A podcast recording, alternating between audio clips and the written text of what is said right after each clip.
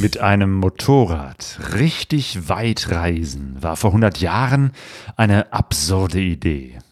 Weil die Technik noch nicht ausgereift war und es bestimmt nicht genug Möglichkeiten gab, unterwegs Benzin zu kaufen.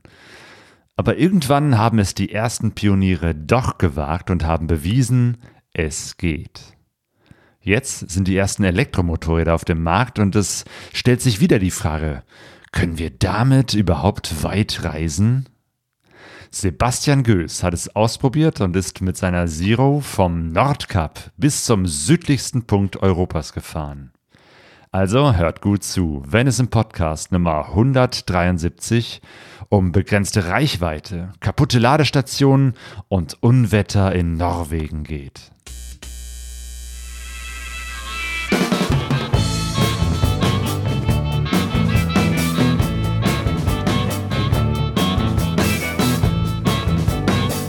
Pegasus reist.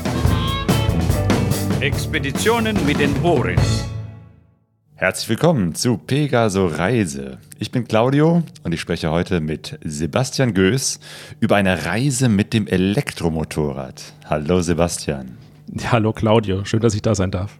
Ja, schön, dass wir miteinander sprechen können. Wenn wir uns auch jetzt nicht persönlich begegnen, sondern miteinander online verbunden sind, ähm, leider. Wir streamen das ganze Gespräch hier auch äh, auf YouTube. Wenn ihr äh, uns zuschaut, könnt ihr uns auch äh, Fragen stellen oder euch über den Chat beteiligen an diesem Gespräch heute. Ähm, ich sitze in Essen und du bist du in Würzburg? Ich bin in Würzburg, ganz genau. Ah, da, wo wir uns äh, auch zum ersten Mal gesehen haben. Im Sommer diesen Jahres sind wir uns ja zum ersten Mal begegnet beim äh, Fellows Ride, der Veranstaltung mit dem Dieter Schneider. Genau, da war ich auch ähm, ja, mit meinem Elektromotorrad, um das es ja heute gehen soll, schon unterwegs. Und äh, war, eine, war eine großartige Veranstaltung und hat mich auch sehr gefreut, dich da mal persönlich zu treffen, ähm, als wirklich treuer Hörer deines Podcasts. Jo, ja, hat mich auch sehr gefreut, dich zum ersten Mal zu sehen, dein Motorrad, das Elektromotorrad, mit dem du Europa einmal komplett durchquert hast. Also wirklich von Tarifa ganz unten im Süden bis hoch an das Nordkap. Ähm, du warst, wie lange waren unterwegs? Sechs Wochen, ne? Das waren 43 Tage, ja. genau. Ja. Und 15.000 Kilometer. Ja, knapp 15.000 äh, nach GPS gemessen sogar. Also ja. nach dem Bordcomputer wäre es sogar ein bisschen mehr, aber ich bin natürlich ehrlich. jo, und im Chat äh, trudeln schon die ersten Leute rein. Hallo Peter, Gruß aus Bayern und Motoprosa aus Südtirol. Sehr schön, herzlich willkommen. Ähm, Sebastian, wie bist du auf die Idee gekommen, mit einem Elektromotorrad so eine weite Reise zu machen? Ich meine, ne, mit Elektro dass es Elektromotorräder gibt, das ist ja mittlerweile auch mir schon aufgefallen. Ähm, aber äh, ja, bisher habe ich sie natürlich eher so als, als kleine Roller oder als äh, Offroad-Mopeds äh, kennengelernt, äh, die eben halt nicht so eine lange Reichweite haben. Das heißt, wirklich damit weit zu reisen, hätte ich bisher noch nicht so für möglich gehalten, aber du hast es für möglich gehalten. Und wie äh, kam die Idee, so etwas dann auch wirklich zu tun? Na, für möglich gehalten habe ich es auch überhaupt nicht. Ähm, aber das war genauso der Anspruch. Ich wollte mal was machen. Ähm, erstmal hatte ich dieses Motorrad natürlich. Das hatte ich mir letztes Jahr gekauft. Ähm, von daher war klar, wenn ich dieses Jahr eine Motorradreise mache, dann geht es halt nur damit, weil ich nur das habe. Und ich wollte auch eine größere Reise machen und ich wollte auch eine Reise machen, die ja ein bisschen, bisschen Abenteuer ist und die mich auch ein bisschen herausfordert, wo ich ein bisschen aus meiner Comfortzone raus muss. Und das wäre jetzt dieses Jahr nicht unbedingt so eine Adventure-Reise gewesen, äh, wo ich irgendwie zu weit weg von Europa fahre aufgrund der ja, pandemischen Situation, die wir halt haben. Also dachte ich mir, okay, Elektromotorrad, was könnte man damit mal machen, was wirklich so ein bisschen herausfordernd auch ist? Und dann war klar, ähm, ich, ich fahre damit durch Europa. Ähm, ich fahre einmal Nord-Süd, hat so auch tatsächlich noch niemand gemacht, wie ich dann gesehen habe. Und ich will einfach mal gucken, funktioniert sowas. Also mir, es war nicht klar, ob das tatsächlich funktioniert. Hätte auch zu jedem Zeitpunkt ähm, sein können, dass ich merke, nee, die Ladeinfrastruktur ist einfach so schlecht, äh, ich muss abbrechen. Also es war wirklich ein, ein Aufbruch mit absolut offenem Ende. Auch was die Zeit übrigens angeht. Ja. Ich wusste auch nicht, wie lange ich dafür brauche. Ich bin einfach losgefahren. Naja, ähm, hattest du frei oder wie kommt es, dass du auch so viel äh, Zeit hattest, um so eine Reise zu machen?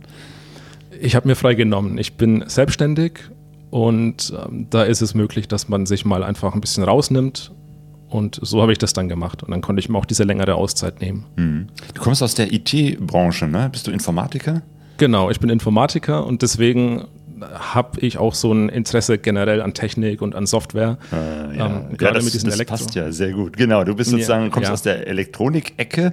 Ähm, bist du also ein Elektronik-Nerd, der sich jetzt auch mal auf ein Motorrad gesetzt hat? Oder umgekehrt ein Motorradfahrer, der so viel äh, Spaß an der Technik hat, dass du dann auch auf ein Elektromotorrad umgestiegen bist? Ja, weder noch.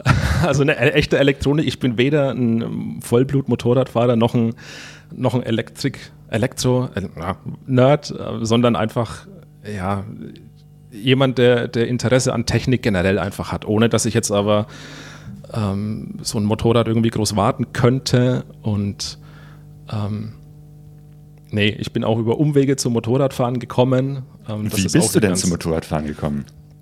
Genau, ich fahre generell erst seit 2017, also erst seit vier Jahren. Und das war damals so, dass ich gar nicht wegen dem Motorradfahren zum Motorradfahren gekommen bin. Das klingt jetzt komisch, aber es wird gleich klarer. Ähm, ich hatte 2017 Interesse, Elektromobilität auszuprobieren. Also jetzt sind wir wieder bei dem Thema. Aha. Und ich wollte mir aber kein E-Auto kaufen. Das halte ich, hat ich damals noch für viel zu früh gehalten.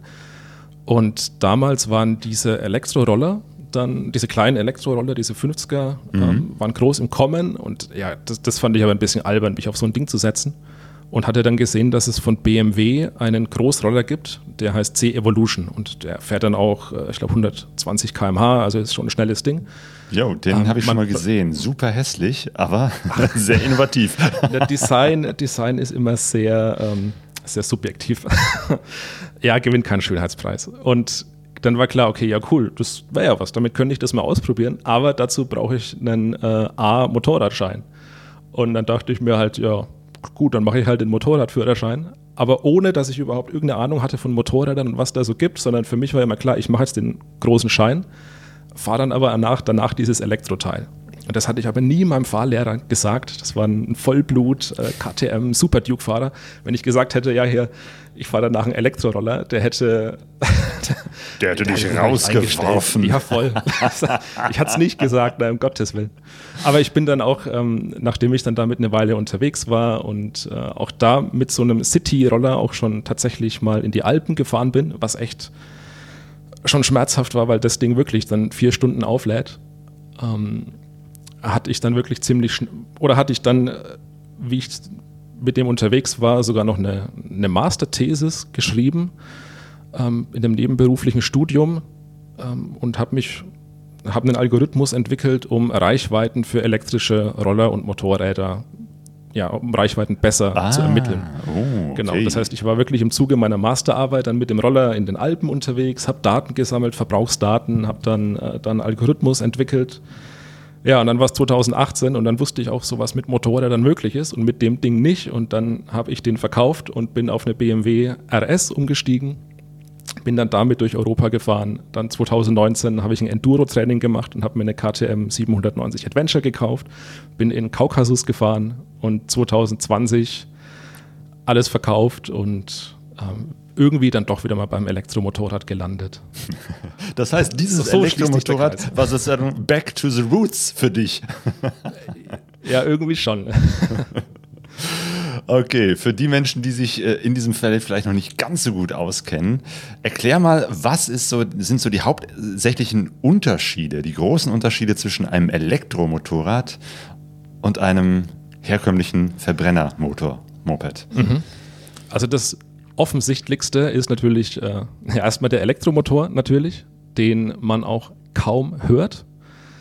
Das Ding hat auch keine Kupplung. Das heißt, wenn man jetzt wirklich drauf sitzt ähm, und erstmal überhaupt das völlig neutral sich anguckt, fällt auf, es ist keine Kupplung ähm, links, sondern ähm, du hast einfach nur den Gas, ähm, den Gasgriff, die Bremse, natürlich sonst ist alles wie gehabt, aber die Kupplung ist einfach weg. Ähm, du gibst einfach Gas. Im Endeffekt ist es ein bisschen wie bei einem Roller. Du gibst, setzt dich drauf, gibst Gas, fährst los und ähm, musst nicht kuppeln und das Ding fährt einfach. Ähm, ich habe eine Zero SRS, die hat einen Riemenantrieb. Das ist vielleicht noch so ein Unterschied, weil Riemen gibt es jetzt sonst eher ja, bei, weiß nicht, Harleys vielleicht, äh, ja. bei amerikanischen mhm. Motorrädern. Also das ist jetzt noch so, ein, so eine Besonderheit, ist jetzt aber nicht elektrospezifisch. Ja, und dann ist natürlich die Besonderheit, du musst das Ding halt aufladen und die Reichweite, ja, das ist das große Thema bei E-Motorrädern, ist halt deutlich geringer als jetzt mit einer ich kann es jetzt mit meiner KTM vergleichen, die ich vorher hatte, mit der ich halt 400 bis 500 Kilometer locker gekommen bin und im Zweifelsfall hatte ich noch einen Benzinkanister dabei. Und jetzt auf der ähm, Zero komme ich, das ist immer eine schwere Frage, 110 bis 150, 160 Kilometer. Und das ist das ist nicht viel, ne? Also nicht, wenn man wirklich weit, also wenn man reisen möchte, ne? Für eine kleine Tour äh, ums Haus oder so, alles gut. Aber wenn du wirklich weit reisen möchtest und äh, Europa einmal komplett durchqueren möchtest, sind 110 bis 150 Kilometer ja wirklich nicht viel. Dann muss man halt ein bisschen öfter aufladen und besser planen. Also es ist ein ganz anderes Reisen. Ich denke, das werden wir oder werde ich noch ein bisschen erläutern, aber mhm. es ist nicht zu vergleichen mit einer Reise, die man mit einem anderen Motorrad machen würde. Also man muss wirklich anders rangehen, man ist anders unterwegs und man muss sich auch wirklich darauf einlassen und schon im Wissen das machen, dass nicht alles rund laufen wird, weil das tut es definitiv nicht. Da kann viel schief gehen und da ist auch viel schief gegangen. Aber es ging ja, ich habe es ja geschafft. du bist wieder zurückgekommen, so, ne? Hast ja, die Reise genau. nicht abgebrochen. Und auch mit das Motorrad. Schon mal vorweg Auf dem Motorrad. mit dem Motorrad zurückgekommen. Ähm, ja, ich, ich denke mal, das ist ja eine Sache, die gerade im Kommen ist. Ne? Also mit, mit Elektroautos, da sind wir schon so weit, dass man sich jetzt nicht mehr äh, völlig aus den Latschen kippt, wenn mal ein äh, Elektroauto vorbeifährt. Aber bei Motorrädern ist es halt noch eine andere Geschichte und man kann natürlich beim Auto Auto viel mehr noch an Batterien mitschleppen. Da kommt es auf äh, 100 Kilo mehr oder weniger nicht an, beim Motorrad allerdings schon. Und deswegen ist das, glaube ich, echt noch eine, eine Pionierleistung, äh, das auch wirklich auf weiter Strecke auszutesten. Ähm, und äh, ich hatte ja im Vorhinein auch schon auf Instagram mal gefragt, habt ihr Fragen an den Sebastian? Und äh, einige von euch haben ein paar Fragen reingeschickt, die werde ich so nach und nach im Gespräch mit äh, reinbauen. Ähm, Genau, der Dieter Schneider ist auch schon hier im Chat und grüßt oh, ne, äh, und fragt, ob wir beim nächsten Fellows Ride, also kurze Erklärung, das ist eine, eine große Motorradausfahrt, die der Dieter äh, organisiert äh, zur Unterstützung der Depressionshilfe. Also ein, eine große Motorradausfahrt für den guten Zweck. Es geht um das Thema Depression. Und äh, der nächste ist am 11. Juni 2022. Also ich habe vor, dabei zu sein auf jeden Fall Pflichttermin. Also ja. das war wirklich eines, jetzt unabhängig, das war eines der schönsten Erlebnisse jemals, die ich äh, in meiner kurzen Motorradlaufbahn hatte, mit so vielen Motorradfahrern durch meine Heimat hier zu fahren. Ähm, und auch noch für so ein wirklich wichtiges gesellschaftliches Thema. Also ja. unbedingt, kann ich, kann ich jedem nur empfehlen. Ja. Ähm, Genau, und ich kommen. habe gehört, dass diese Veranstaltung, das war ja auch der Plan von Dieter, auch an verschiedenen Städten stattfinden soll. Also äh, ich habe von jemandem gehört, der möchte das in Köln organisieren. Also von daher könnte es auch sein, dass es nicht nur in Würzburg, sondern an verschiedenen Stellen gibt und dadurch mehr in die Breite geht. Fände ich super. Ähm, der Marcel, Lux auf Tour, äh, fragt, ähm, gab es eine Subventionierung bei der Anschaffung deines E-Fahrzeugs? Genau, es gibt ja irgendwie so eine, eine Prämie für E-Autos. Gibt es ja. das für E-Motorräder auch? Null. Oh. Ähm, E-Motorräder ist Hobby, von daher wird es nicht subventioniert. Stimmt nicht ganz, die Steuer ähm, wird einem erlassen. Die ist aber, glaube ich, auch nicht ganz auf Null, sondern es sind, es sind irgendwie noch ein paar Euro. Aber es gibt nicht diese, ähm, wie viel sind es, 6000 Euro Förderung wie bei einem E-Auto plus, ich, ich glaube, es sind 6000 vom Staat, 3000 vom Händler nochmal. Nee, also beim E-Motorrad zahlst du wirklich den, ähm, den Listenpreis. Oh und sparst die bei der Steuer halt ein paar Euro. Aber ganz ehrlich, das ist dann bei dem Anschaffungspreis von so einem E-Motorrad irgendwie, ähm, das reißt auch nicht mehr raus. Du bist eine Zero SRS gefahren. Was kostet die? der Listenpreis ähm, sind knapp 27.000 Euro. Boah. Ja, plus Gepäcksystem. Also dann bist du eher so bei 28.000. Ja. Ja, ich Okay. lasse das einfach mal so stehen. Okay, das ist wirklich Ja. noch, äh, noch nicht so in der, äh, im Alltag, glaube ich, so äh, angekommen. Äh, Nikolas fragt, wie sieht es mit den Hardcore-Bikern aus, die du auf der Tour triffst? Stichwort Reichweitenangst. Ähm, gab es da Vorurteile? Also ich meine, gut, viele Nachfragen bestimmt, ne? auch viele Fragen, die, die ich dir stellen werde, die auch natürlich schon gestellt wurden. Ähm, Aber gibt es auch äh, Ablehnung von E- E-Motorrädern? Überhaupt nicht. Also auf einer Reise finde ich aber sowieso, dass die Fahrer, die man trifft, Fahrer und Fahrerinnen, die man trifft, extrem offen sind, weil Reisende sind immer offen, offen für Neues und äh, man kommt ins Gespräch und da ist es völlig egal, ob jetzt einer eine Harley hat oder eine Teneré oder eine KTM ähm, oder eben ein Elektromotorrad, es ist immer ein ganz großes Interesse da. Und man unterhält sich halt dann ähm, und ich bin ja auch weit davon entfernt, jetzt zu sagen, wir brauchen jetzt alle Elektromotorräder. Nee, Quatsch, bin ich nicht. Ich bin auch, ähm, für mich war es ja auch ein Experiment oder ist immer noch eins. Ähm, und von daher tausche ich mich immer aus. Ich sage, was an der Sache positiv ist. Ich sage, was eben noch nicht so gut funktioniert. Und vieles funktioniert auch noch nicht so gut. Ähm, und ich rede auch ganz offen drüber. Ich bin ja jetzt nicht ähm, von dem Hersteller Zero irgendwie gesponsert äh, oder mache Marketing. Äh, nee, auf gar keinen Fall. Also ich gehe auch an dieses Thema ganz offen und ganz neutral ran und es hat Vor- und Nachteile. Und von daher verstehe ich auch jeden Biker, der momentan noch sagt, nee, es ist nichts für mich. Und es ist definitiv noch nichts für die breite Masse, schon allein äh, wegen dem hohen Anschaffungspreis. Also das ist nicht zuzumuten, wenn ich für, für eine KTM irgendwie auf dem Gebrauchtmarkt eine gute für, für 8.000, 9.000 Euro bekomme.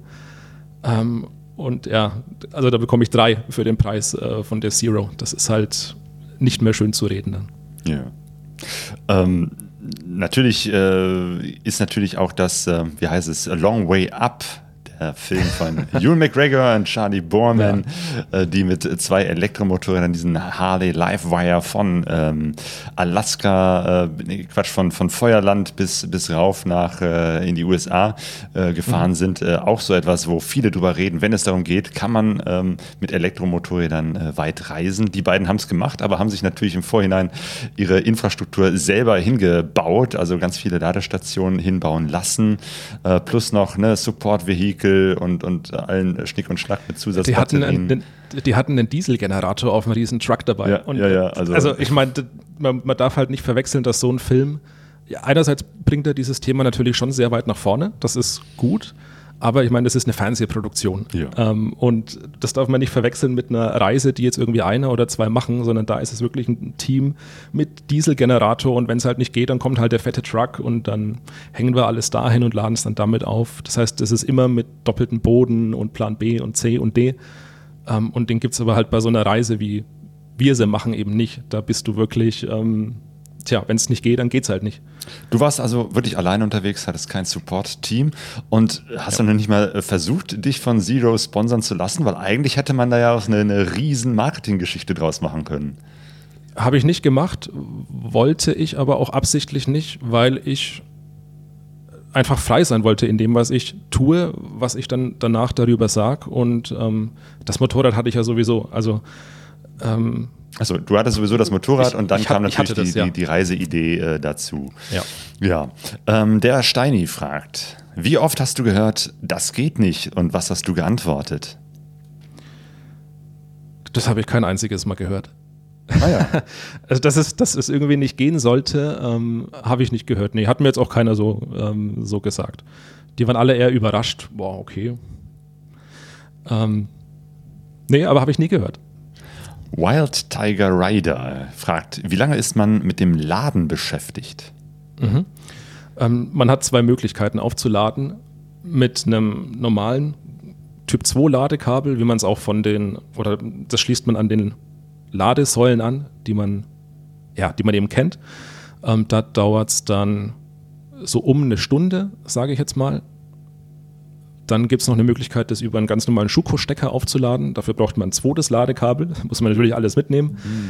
Ähm, und da dauert es dann vier Stunden. Oh, Und ähm, es war im Normalfall so, dass ich tagsüber natürlich dann mit diesem Typ 2 Kabel geladen habe. Das ist dann ein bisschen schneller.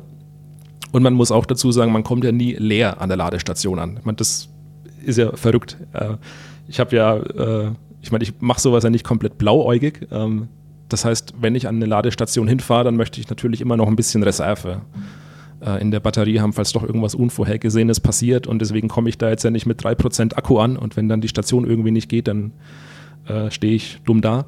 Sondern ich komme halt irgendwie immer mit 20% an. Und deswegen dauert die Ladung dann auch nur so eine Dreiviertelstunde bis Stunde. Und dann kann man auch mit 95% weiter.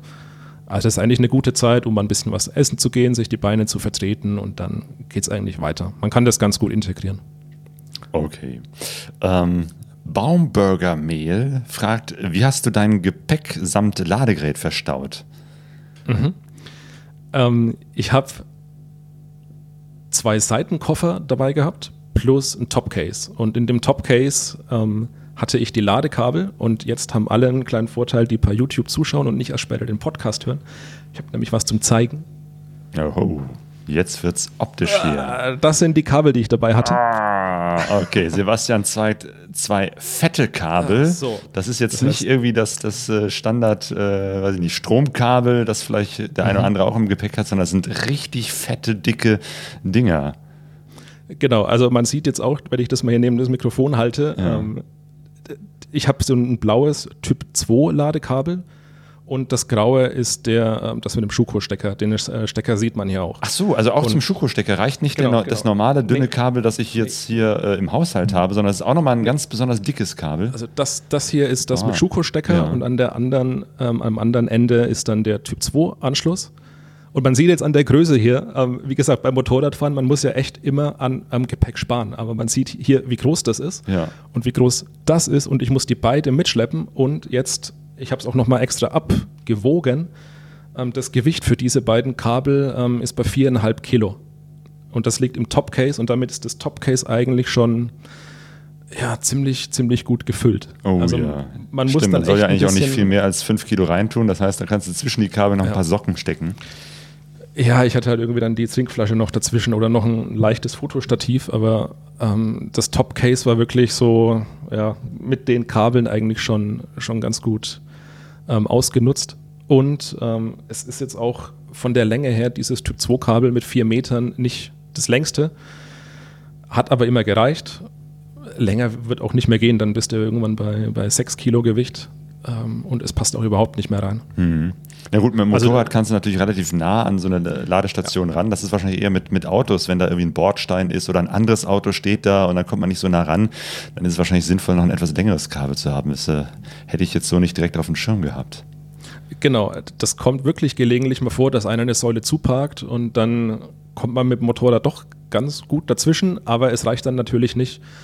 Ähm, ja, ich hatte vorher ein zweieinhalb Meter Kabel. Das ging ganz gut, aber das ist dann irgendwie immer auf Spannung und äh, ist jetzt auch nicht so clever und deswegen hatte ich mir dann noch dieses 4 Meter Kabel gekauft, so als Reserve und äh, ja, das, das halt nicht ganz so abenteuerlich aussieht. Okay, das heißt, Topcase ist eigentlich im Prinzip schon voll. Da hattest du die beiden Ja. Seitenkoffer. Hast du auch gezeltet? Nee, da habe ich wirklich bewusst darauf verzichtet, weil das aus diesem Elektroaspekt her oder von wegen diesem Elektroaspekt her schon so abenteuerlich in Anführungszeichen war für mich, äh, dass ich dann Zelten äh, mir wirklich nicht mehr antun wollte, hätte ich jetzt fast gesagt. Aber ich habe abends mit dem Schokolader immer an den Hotels oder an den Unterkünften, in denen ich war, aufladen müssen oder wollen. Ähm, sonst hätte ich noch eine zusätzliche Ladesession irgendwie gebraucht. Das heißt, ähm, Camping war für mich keine Option. Ich habe mir immer die wirklich günstigste Unterkunft gesucht, die es irgendwie gibt. Ich habe keine hohen Ansprüche. Ähm, mein höchster Anspruch war irgendwie eine Steckdose und eine Dusche vielleicht. Obwohl die gibt es ja auch, äh, Steckdosen gibt es ja auch bei Campingplätzen.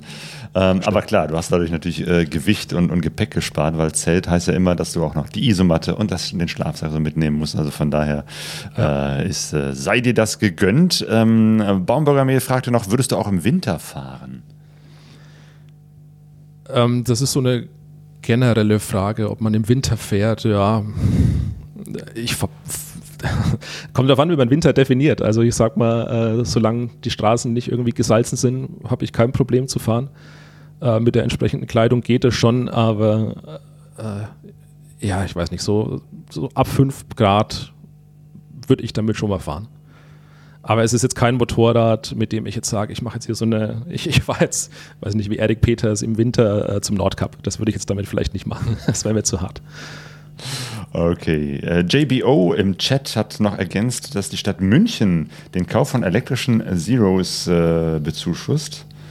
Zwei- und dreirädrige Elektrofahrzeuge äh, mit 25% der Nettokosten bis maximal 1200 Euro. Klingt auf den mhm. ersten Blick viel, viel, aber bei 28.000 Euro ist natürlich 1200 auch nicht viel. Äh, immerhin, besser als nichts. Hast du schon mal das Gepäcksystem drin. Ja. Ja. München. Ja, da habe ich nichts davon. okay, also du hattest dein Motorrad, du hattest dein mhm. Gepäck, mhm. dein mhm. Ladekabel. Wie bist du dann planerisch daran gegangen? Weil äh, du musstest ja irgendwie wissen, äh, komme ich diese 110 bis 150 Kilometer von einer Ladesäule zur nächsten oder wie bist du da rangegangen? Genauso. Also ich habe, äh, ich hatte auch geguckt, ja, wie, wie plant man sowas? Im Endeffekt ist es wirklich so, man fährt dann von Ladesäule zu Ladesäule. Es, mit dem normalen Motorrad fahre ich auch im Endeffekt von Tankstelle zu Tankstelle, nur habe ich ein bisschen mehr, mehr Kilometer dazwischen.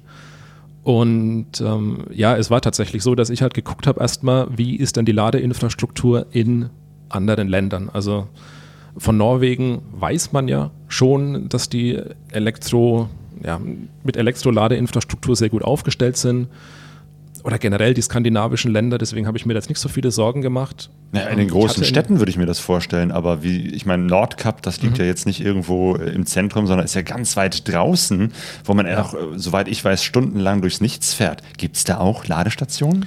Es gibt ernsthaft direkt am Nordkap einen Tesla Supercharger. Der funktioniert aber wirklich nur.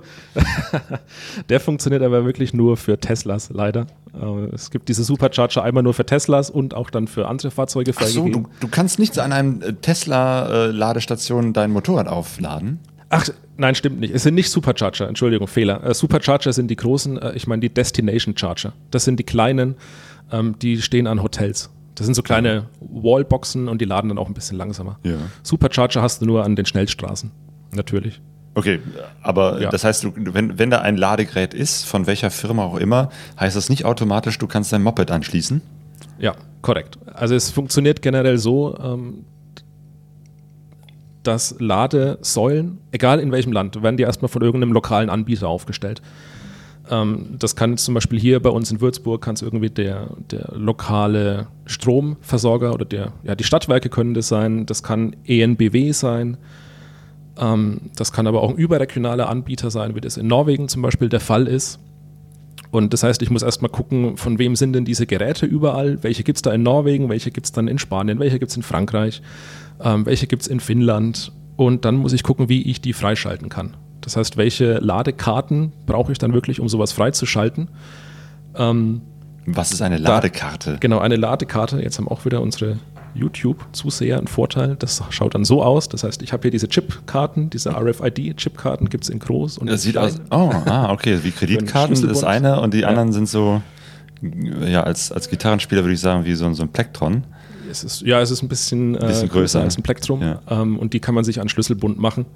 Das sind im Endeffekt RFID-Chipkarten und die gibt es einerseits von den äh, kleinen lokalen Anbietern, aber es gibt auch sogenannte Roaming-Anbieter. Und Roaming-Anbieter ist zum Beispiel ein Bekannter der ähm, ENBW von ADAC oder ENBW ist der, ähm, ist der Energieversorger und ADAC hat einen Tarif und die versorgen zum Beispiel Deutschland, Österreich, Schweiz, Frankreich, Niederlande und Liechtenstein, glaube ich, äh, noch irgendein Land. Aber das heißt, ich komme mit einer einzigen Karte schon mal durch so die Länder um Deutschland. Das ist schon mal gut, weil ich komme damit auf jeden Fall schon mal durch vielleicht die Hälfte der Länder irgendwie durch. Ähm, mit dieser einzigen Karte. Das ist echt gut. Ähm, und dann wird es aber spannender tatsächlich, wenn ich in andere Länder fahre, wo ich mit diesen Karten eben nicht weiterkomme, weil dann muss ich gucken, ja, wie kann ich denn die freischalten? Und dann hatte ich irgendwann gesehen, okay, in Norwegen, Schweden ähm, ist zum Beispiel Vattenfall ähm, so ein Anbieter, die da ziemlich viele Stationen haben. Oder dann gibt es noch einen. Das heißt, du bist ähm, mit Atomstrom zwischendurch gefahren. Nee, Vattenfall macht nicht nur Atomstrom. Die haben tatsächlich dann da auch andere Kraftwerke stehen. Okay. Ja, was weiß ich. aber, aber das heißt, du, du musst dir erstmal so eine Karte besorgen. Ja. Genau, entweder ich besorge mir die Karte oder, also ich hatte mir dann wirklich überall angeguckt, welche Anbieter gibt es da, welche Karten brauche ich. Die kann ich mir dann per Post bestellen. Irgendwann hatte ich dann sieben Stück davon hier rumfliegen. Oh Gott, ich fühle mich irgendwie an die Zeiten der Telefonkarten zurückerinnert. Ja, ja, so ist es äh, irgendwie. Und dann ähm, gibt es aber teilweise Ladestationen, äh, da kommst du aus Deutschland nicht an eine Karte ran. Das heißt, es kann dann sein, dass du in, oder das ist mir auch passiert, in Norwegen und in Spanien stehst du plötzlich an der Station und dann geht es mit keiner Karte, die du bisher hast, weil keiner jetzt diesen regionalen Anbieter durch Roaming unterstützt. So, und dann musst du dir eine App aufs Handy laden. Und äh, das heißt, Handy unverzichtbar, Datentarif im Ausland auch unverzichtbar. Und dann kann es aber auch tatsächlich passieren, äh, dass du dir eine App in Spanien runterladen musst, die dann erstmal nur auf Spanisch ist. Ja, kann ich nicht, aber das heißt, man klickt sich halt dann irgendwie durch. Ähm, und dann wollen die auch noch eine spanische Adresse von dir haben. Ja, habe ich natürlich auch nicht. Und dann hat man halt eine. So. Okay, aber das, das, boah, das, das klingt ja noch sehr, sehr archaisch. Also, äh, ich meine, ich kann ja zu jeder Tankstelle hinfahren, egal welche Marke, äh, es ist immer dasselbe Benzin, äh, das in meinen äh, Motor reingeht und äh, ja, ich hoffe doch mal, dass sich dann die verschiedenen Anbieter mal irgendwann auf einen gemeinsamen Standard einigen, weil wie kompliziert ist das denn, dass ich nicht einfach, also ich hätte jetzt gedacht, ich, ich tue da mal eine Kreditkarte rein oder was auch immer. Äh, Oder da ist ein Mensch und dem gebe ich Bargeld und der kommt dann mit dem Stecker vorbei oder sagt, steck deinen Stecker hier rein. Das ist ja gar nicht so.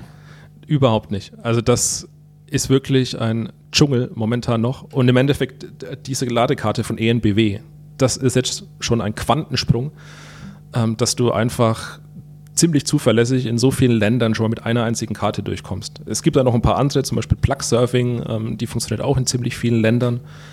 Ähm, ist auch ganz praktisch, aber eben nicht flächendeckend. Das heißt, du musst da dann wieder gucken, okay, da ist eine Station in Spanien und ja, was geht da? Okay, meine großen Vattenfall, ENBW gehen da alle nicht, geht vielleicht Plug Surfing, das ist immer so ein, so ein Joker vielleicht noch. Dann gibt es von Shell auch noch einen Tarif, ähm, der ging in Spanien tatsächlich auch ziemlich oft. Ähm, ja, aber oft ich beginne zu verstehen, wo da die Herausforderung ist. Das ist ja eine Challenge auf einer ganz anderen Ebene, als Ja, wir das voll. sonst mit Reisen kennen. Oder es ist vergleichbar mit, mit dem äh, Hassel, den Reisende sonst irgendwie an irgendwelchen äh, Grenzen jenseits der EU haben, wo es dann plötzlich heißt, ja, du brauchst noch dieses Dokument und jenes Dokument und da brauchst du noch einen Stempel oder so. Das ist ja äh, aber das mitten in Europa, das ist ja doch, da sind wir noch ziemlich am Anfang. Also ich vermute, hoffe doch mal, dass in fünf Jahren äh, so ein äh, Scheiß nicht mehr nötig ist, aber das klingt ja nach sehr klein klein. Ich bin ein eigener Anbieter und du musst meine eigene Plastikkarte haben äh, und dann gibt es ja wahrscheinlich auch noch verschiedene Systeme de, de, de, des, des Steckers oder sind das alles äh, die einheitliche Stecker? Die Stecker, die sind zumindest genormt. Also da Ah, gibt es okay. drei verschiedene Systeme, Zwei. für die man, Gut. ja, zwei oder drei, ähm, für die man dann, das funktioniert dann schon. Also der Stecker ist nicht das Problem. Ähm, besonders kompliziert war das tatsächlich in Spanien. Also da musste ich dann, es gab auch nicht für Spanien jetzt die eine App, wie das dann halt jetzt, äh, in Norwegen ging es dann letztlich mit zwei äh, Anbietern sogar. Und in Spanien ähm, musste man wirklich, ich glaube am Schluss hatte ich vier Apps, um mich da irgendwie durchzukämpfen. Und der Gag ist aber auch, du siehst ja jetzt nicht auf einer einzigen Karte dann, wo meine nächste Station ist. Das heißt, ich gucke jetzt irgendwie, wo, ja, wo, wohin fahre ich als nächstes? Und Ach wo so, und jeder Anbieter hat danach? seine eigene Karte wahrscheinlich. Ne? Gucken Sie hier Ja. und dann siehst Ja. du, gibt's nichts, aber vielleicht der andere Anbieter, vielleicht der nächste Anbieter. Das heißt, du, uh, also auch die Routenplanung ist gar nicht so. Ui, ui, ui. Und ich habe das nicht vorneweg geplant, weil das auch überhaupt keinen Sinn macht, sich so kleinteilig schon mal damit zu beschäftigen, wo ich an welche Säule fahre. Das ist ein totaler Quatsch. Weil eh immer irgendwas anderes passiert. Das heißt, äh, die Zeit, die ich dann an der einen Säule war, habe ich dann wirklich geguckt, okay, äh, an welche fahre ich als nächstes. Im besten Fall war das eine Sache von zwei Minuten und dann ähm, hatte ich meine Ruhe oder ich musste wirklich mir das ein bisschen zusammenpuzzeln und dann noch einen Plan B überlegen, dass dann auch nach der Säule wieder eine Säule ist, falls die Säule, die ich eigentlich ansteuere, nicht funktioniert. Du brauchst ja immer wieder so ein Backup. Das heißt, das bringt mir jetzt nichts, wenn ich ähm, sehe, okay, da ist eine Säule in 120 Kilometern und danach ist erst wieder eine in 100. Ähm, das wäre mir ein bisschen zu unsicher. Sondern ich habe dann auch geguckt, okay, ich brauche eine in maximal 120, aber wenn schon eine in 100 ist und eine in 120, nehme ich natürlich lieber die vorher, weil dann habe ich noch den Backup, falls ich mal weiterfahren muss. Und das passiert wirklich oft genug. Also es ist Ah, ja. nicht so, dass du dann zur Säule hinfährst und die geht immer, ähm, sondern die kann auch mal außer Betrieb sein oder die Karte geht dann doch nicht, obwohl sie eigentlich gehen sollte. Diese Man Regel habe ich damals auch in, im südlichen Afrika äh, gelernt. Immer wenn eine Tankstelle ist, Tank auf. Auch wenn dein äh, Tank irgendwie noch, noch halb voll oder dreiviertel voll, e egal, Tank auf, weil du weißt nicht, ob die nächste Tankstelle überhaupt offen ist. oder ob es es noch gibt. Oder ob es es gibt, ja, genau. Oder Ja. ob da vielleicht eine eingezeichnet ist, kennt man ja auch, dass da irgendwas Ja. eingezeichnet ist. Du fährst dahinter, ist da nichts. Irgendwie, keine Ahnung, falscher Punkt ähm, eingezeichnet. Okay, ich merke schon, ähm, auch die, die Idee, dass du beim, beim Laden Langeweile hast, dem ist wohl auch nicht so. Lass uns mal wirklich äh, in die Reise einsteigen. Du bist in Deutschland, in Würzburg äh, losgefahren äh, und dein erstes Ziel war sozusagen Richtung Norden zum Nordkap. Ne? Das heißt, du bist Genau. wie gefahren? Über Dänemark? Ähm, ich bin über Dänemark und habe die Fähre von Hirtshals, Hir- Hirts, Hirtshals, genau, von Hirtshals ähm, nach Christian Sand genommen. Ähm, das war auch eine ziemlich abgefahrene Überfahrt, äh, weil es ein unfassbarer Wellengang war. Also es waren irgendwie, ich glaube, die, die Überfahrt ging nur zweieinhalb Stunden, aber es kam mir echt zehnmal so lang vor, weil du drei Meter Wellengang hattest und das Schiff einfach die ganze Zeit von links nach rechts äh, geschwappt ist und ich vorher auch noch nie äh, das Motorrad sinnvoll oder, oder wirklich auf einer Fähre befestigt habe. Das heißt, ich hatte die ganze Zeit Angst irgendwie, dass mir das Ding jetzt äh, auf der Ladefläche umkippt. Ähm, und dann, ah, es, war, es war echt schlimm. Ja. Aber es ging dann irgendwie. Es Stimmt, äh, und normalerweise muss man irgendwie einen Gang einlegen. Ähm, das, das kann man Mhm. ja bei dem Moped auch nicht. K- Ja, kann man das das irgendwie wirklich- fixieren? Das ist echt ein Riesenproblem. Die haben, das Motorrad ist immer im Leerlauf. Das heißt, es steht auf dem Ständer und im Endeffekt der Ständer fixiert es irgendwie mit dem Boden, aber das Ding rollt halt. Das heißt, du kannst einfach hin, kannst es kannst schieben. Ähm, und das ist echt ein Problem, nicht nur auf der Fähre, sondern äh, immer. Das heißt, wenn du es auf ein Gefälle abstellen willst, ist es echt problematisch. Und ich hatte mir dann irgendwann einfach im Baumarkt für, äh, für ein paar Euro so ein Klettband gekauft, um einfach die Handbremse damit am, äh, am Gashebel zu fixieren. Also dann hat man eine Bremse drin, aber es ist auch so eine, so eine äh, improvisierte Lösung. Ja. Ja, wie war das denn? Aufzubrechen, alles gepackt zu haben, die, Mhm. die Koffer voll, jetzt zu wissen, ich bin jetzt unterwegs und das ist jetzt nicht nur eine, eine kleine Runde ähm, ums Eck, sondern ich bin jetzt mehrere Wochen unterwegs und will Europa komplett durchqueren und ich weiß noch nicht, ob ich überall äh, Ladestrom finde. Ja, das hat so ein paar Tage gedauert, bis man dann irgendwie da auch ankommt in dem Reisemodus. Aber eigentlich so nach der Fährüberfahrt ähm, und dann mit den ersten Tagen in Norwegen, wo man dann gemerkt hat, ja, es funktioniert irgendwie. Es sind immer Ladestationen da und man bekommt auch irgendwie immer Strom und man kommt so in diesen Reisemodus rein. Das war echt ein sehr, sehr schönes Gefühl. Und es hat mich auch bestätigt, ja, es funktioniert. Es geht irgendwie. Ich hab, hatte das Gefühl, ich, äh, ich bekomme diese Reise hin.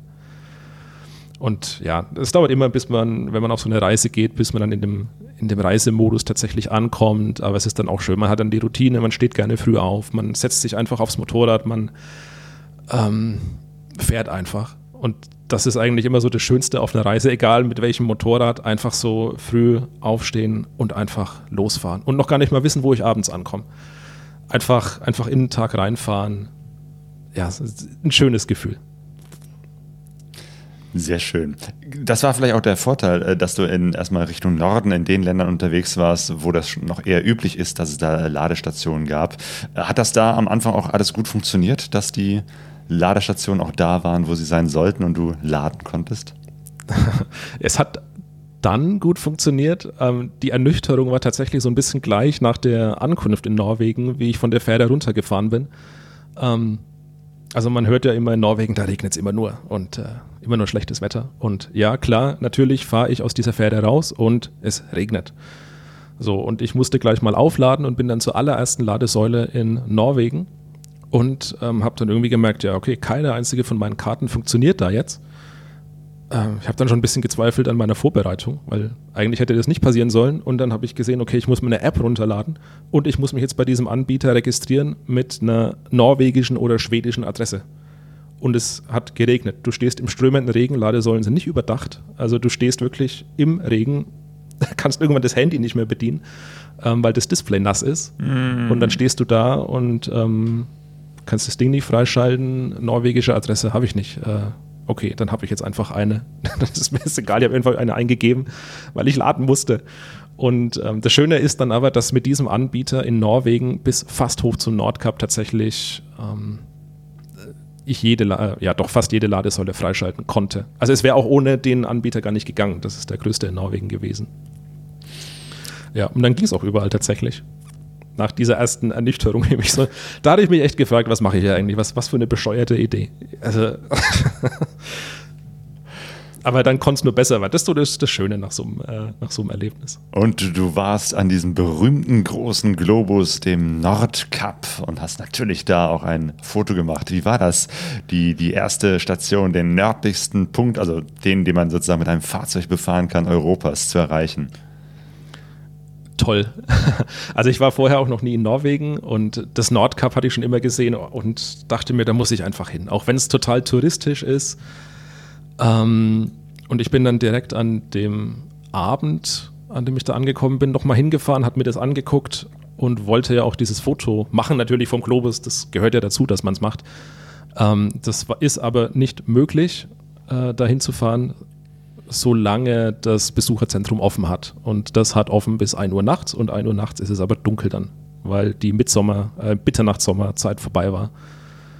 Ähm, das heißt, ich bin dann nochmal zurückgefahren, ähm, bin in einen brutalen Nebel reingekommen, weil sich das Wetter da wirklich schlagartig ändern kann. Bin am nächsten Früh ziemlich bald aufgestanden, bin wieder zu dem Globus gefahren, also zum zweiten Mal dann.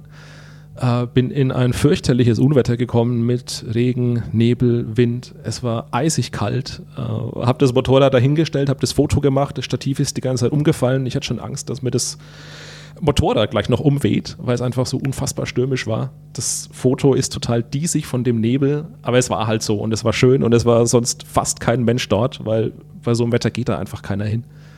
Aber es war echt ein Moment, an den ich mich immer äh, gern zurückerinnern werde. Das und der Helm war danach Abenteuer. Ja, voll. Und der, der, Helm war danach innen auch nass. Also der stand auf dem Boden und da kam wirklich durch diesen äh, Regen und Nebel habe ich den Helm aufgesetzt, dann, oh Gott, der, der ist wirklich nass. Das ist Katastrophe. Und dann fährst du mit einem nassen Helm und Visier innen auch nass, ähm, dann irgendwie wieder zurück. Aber genau das wollte ich. Genau das sind so diese Momente, wo es nicht rund läuft und ah, schön im Nachhinein. Man hat es geschafft. Man hat dieses Foto, das wollte man von Anfang an. Ich hab's. Ja, jetzt kommt das nächste Ziel dann, jetzt geht's in Süden. Genau, Richtung Süden, Richtung Spanien, aber da liegen ja natürlich auch erstmal ein paar Länder dazwischen. Wie war das, durch äh, Finnland, Schweden und wieder durch Dänemark zu fahren? Ja, in Finnland bin ich tatsächlich nur an der finnisch-schwedischen Grenze ähm, einmal bis nach unten gefahren, ähm, bis, zur, bis zur Ostsee.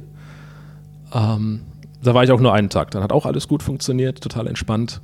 Schweden ähm, war irgendwie gefühlt nur Regen. Also das war, das war echt nicht schön. Also Schweden hat mir leider mm, keinen Gefallen getan auf dieser Reise. Hattest du gute Regenklamotten dabei? Ja, ich hatte gute Klamotten dabei, aber irgendwann kommen auch die dann äh, so ein bisschen an ihre Grenzen, weil ja. die Handschuhe sind dann irgendwann auch nass. Und ja. Ich meine, du musst halt dann alle 100, ja, du musst die Ladesäulen, die Handschuhe an- und ausziehen und dann sind die nass. Und, ja, ja, und wenn du mit nassen Händen in die, in die Handschuhe reingehst, dann ist irgendwann Ende. So. Das ja, ist, fürchterlich. Äh, ja. Und dann irgendwann hatte ich so Tage auch dann mal eher abgebrochen, dann gehst du halt eher ins Hotel und dann am nächsten Tag machst du wieder die Jalousie auf und es regnet immer noch. Oh. Ja, und äh, dann hatte ich mir so eine, so eine Aktivität gesucht, äh, ein kleines, ein kleines Sightseeing in Schweden, das ich auch nur jedem empfehlen kann. Das ist die Falun Kupfermine. Ähm, da ist man in einem Kupferbergwerk, also wirklich drin und kann ich echt nur empfehlen. Äh, wusste ich nicht, dass es sowas in Schweden gibt, ist total spektakulär. Äh, wie aus einem Computerspiel so ein bisschen. Total surreal, äh, alles rot und hat, uns haben auch eine Ladesäule sogar vor Ort gehabt. genau, und danach war das Wetter dann auch gut. Also es war ein kleines Sightseeing-Tag, dem schlechten Wetter geschuldet. Ja, und dann ging es weiter südlich über Dänemark, ähm, über diese beiden bekannten Brücken, die Öresund und ach, den Namen der anderen habe ich vergessen, aber eben über diese bekannten großen Brücken. Ich wollte auch wirklich über Land äh, von Norwegen oder vom Nordkap nach Tarifa fahren und äh, nicht jetzt noch eine Fähre nehmen. Genau, und dann war ich irgendwann in Dänemark und habe dann gemerkt, oh, jetzt ähm, klingt der Riemen vielleicht ein bisschen schlecht. Jetzt wird es mal Zeit, hier auch technisch zu prüfen, was jetzt an dem Motorrad denn so fällig ist. Stimmt, ja, Elektromotorräder gelten ja eben halt als sehr wartungsarm. Die Technik ist irgendwie so, da, da, da musst du nicht viel machen. Aber wie sieht das aus mit dem Riemen? Was war da? Genau, also man muss tatsächlich nicht viel machen, aber natürlich hat es Verschleißteile wie auch jedes andere Motorrad. Das heißt, ähm, gut, Bremsbeläge natürlich. Ähm, die Reifen sind halt irgendwann mal durch und der Riemen muss natürlich auch zumindest mal nachgespannt werden. Und das hatte ich dann machen lassen in Dänemark.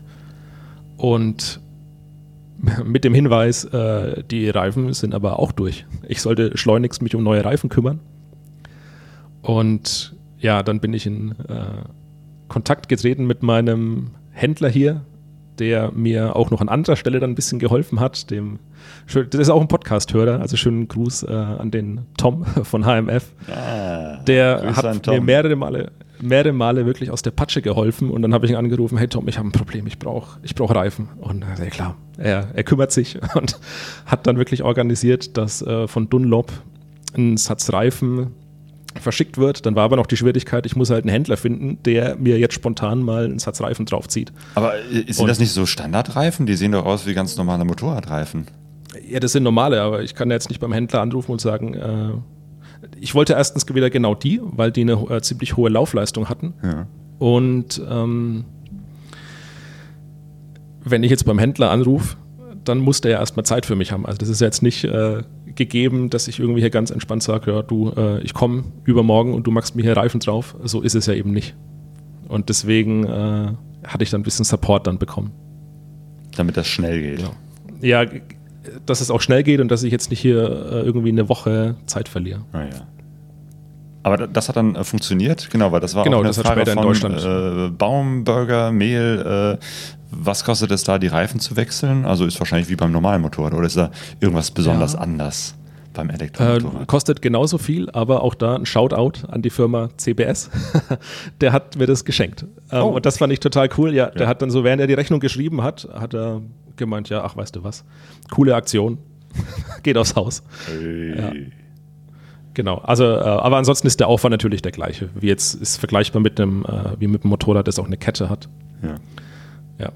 Wie war das sonst so mit der Reaktion von Menschen, äh, denen du auf dem Weg begegnet bist äh, und denen du vielleicht dann beim Gespräch erzählt hast, ja, ich äh, bin jetzt hier nicht von um Ecke, sondern ich komme aus Deutschland und ich äh, versuche gerade Europa komplett zu durchfahren? Die waren begeistert. Aber ähm, eigentlich, man trifft nur, nur begeisterte Menschen auf so einer Reise. Und äh, wenn man dann auch sagt, dass man das eben im, Elektro, äh, im Elektromotorrad macht, dann sind die alle noch begeisterter. Und finden, sind eben sehr interessiert, bleiben sogar manchmal stehen, um zu sagen, ich möchte mal hören, wenn du jetzt losfährst, wie das dann klingt. Das ist mir auch tatsächlich ein paar Mal passiert. Das hatte ich jetzt bei, einem, bei meinen Motorrädern vorher irgendwie nie, dass einer sagt, ja, er wartet jetzt noch ganz kurz, bis ich losfahre, er möchte es mal hören, dieses Motorrad. Und das sind immer so schöne Momente dann. Ja, also wirklich nur, nur ganz positives Feedback. Hört man da überhaupt irgendwas? Wahrscheinlich so ein Zzt. Mhm. Genau, du hörst natürlich dann irgendwann schon die Abrollgeräusche und ja, so wie du sagst, so ein, so ein elektrisches Geräusch und den Riemen hört man natürlich auch ein bisschen dann. Je nachdem, wie abgenutzt er ist, hört man dann auch ein bisschen mehr, dass er schleift. Aber das Gute ist, du hörst dann die Abnutzung von dem Riemen ähm, schneller und hörst dann, wenn der so ein bisschen eiert und dann weißt du auch, okay, da äh, muss jetzt was getan werden. Von Dänemark bist du dann wieder über Deutschland und dann Richtung Westen, Niederlande, Belgien, Luxemburg weitergefahren nach Frankreich. Ähm, wie sieht es so bei unseren Nachbarländern mit der Ladeinfrastruktur aus? Wie, wie bist du überhaupt mhm. ähm, viel Autobahn oder äh, kleine Straßen, Seitenstraßen gefahren? Mein Ziel war immer, möglichst kleine Straßen zu fahren. Und das hat auch in den meisten Ländern ganz gut funktioniert, bis auf in Schweden. Äh, da war dann irgendwann, nachdem da irgendwie die Nebenstraßen nur durch Wald führen, und ich irgendwann genug Wald gesehen hatte, dachte ich mir, das ist jetzt. Äh und es hat eh nur geregnet, also bin ich dann auf die Autobahn da ausgewichen. Ähm, ansonsten aber wirklich nur ganz kleine Straßen, Kleinststraßen.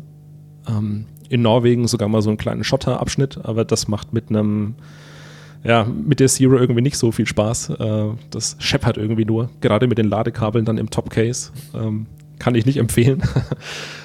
ähm, und ansonsten wirklich immer nur ganz kleine Straßen. In Spanien hatte ich dann später eine, nur die Autobahn genommen, weil die Ladesäulen in Spanien hauptsächlich an der Autobahn entlang liegen dann. Und du bist durch die Pyrenäen gefahren. Wie war das? Also, das ist ja irgendwie auch eine, eine sehr schöne Ecke, äh, mhm. tolles Gebirge, ähm, wo ich mir auch vorstelle, dass es da kaum Ladeinfrastruktur gibt, aber dafür schöne Landschaft. Genau, die Landschaft ist super schön und es gibt sowohl auf französischer als auch auf spanischer Seite genügend Ladeinfrastruktur. Ähm, ich bin durch Andorra auch durchgefahren. Dieses Land wollte ich mir unbedingt angucken und das war auch eines der, der ja, soll man sagen, verrücktesten Länder, weil das geht irgendwie, ich glaube, 37 Kilometer einfach nur bergab. Und ich habe noch nie ein Land gesehen, das einfach nur bergab oder wenn man andersrum fährt, bergauf verläuft. Und Gut für dich, dann, dass du auf der Bergabseite warst. Genau, weil, ähm, das muss man noch dazu sagen, Elektrofahrzeuge, Elektromotorräder rekuperieren beim Berg hinabfahren. Das heißt, die laden die Batterie wieder auf. Ähm, das heißt, wenn du anfängst, diese Kilometer runterzufahren, hast du irgendwie 80 Prozent im Akku und wenn du unten ankommst, hast du dann vielleicht sogar 85 Prozent im Akku. Das heißt, du lädst während der Fahrt sogar auf und der Bordcomputer steigt aber total aus, weil ähm, er natürlich immer hochrechnet die Reichweite auf die zuletzt gefahrenen Kilometer. Und wenn jetzt der Bordcomputer halt erkennt, ja, cool, geht jetzt irgendwie über Kilo, also der verbraucht irgendwie kaum, kaum Leistung, ähm, ja, dann hatte ich irgendwann plötzlich eine Restreichweite von 400 Kilometern auf dem Display stehen. Also, ja, wäre schön gewesen. Wenn Und du die ganze. Zeit sozusagen weiterhin nur ja. äh, bergab gefahren wärst. Ja, dann wäre ich natürlich unendlich weit gekommen. Ja. Aber da sieht man halt, ähm, wieso eben die Reichweitenberechnung noch nicht wirklich gut funktioniert, weil woher soll der Bordcomputer jetzt wissen, wie meine Strecke aussieht? Und genau das sieht man halt da, oder das war damals auch der, der, die Aufgabenstellung bei meiner Masterarbeit, eben die Route mit einzubeziehen, weil wenn ich immer nur bergab fahre, habe ich halt eine deutlich längere Reichweite, als wenn ich jetzt bergauf fahre. Dann wird es ganz anders aussehen. Ja, und äh, nach, den, nach Andorra ging es dann nach Spanien rein und da hatte ich eigentlich auch die größten Bauchschmerzen vorher, was die Ladeinfrastruktur angeht, aber tipptopp. Die haben wirklich nagelneue Säulen, ähm, aber eben größtenteils ähm, entlang der Autobahn. Und das war für mich aber okay, weil zu dem Zeitpunkt auch im Landesinneren die Temperaturen ziemlich hoch waren. Und ja, dann war es jetzt für mich entweder, nee, es war eigentlich überhaupt keine Option, irgendwie im Landesinneren mich dann mit hohen Temperaturen und Ladesäulen, die es nicht gibt, rumzuquälen, sondern ich habe dann gesagt, das ähm, ist jetzt das letzte Land. Ich fahre jetzt nach Tarifa ganz runter. Du warst im Sommer unterwegs, ne? Juli, genau. August. Genau, also genau. So in der also, richtig heißen Zeit. Ja, also da war es dann schon Ende, ähm, Ende August, aber das war tatsächlich diese Zeit auch, ähm, als Spanien immer in den Nachrichten war mit 46 Grad äh, irgendwo im Süden und äh, nee, also echt nicht. Das, es war dann auch so warm genug mit äh, teilweise 36 Grad.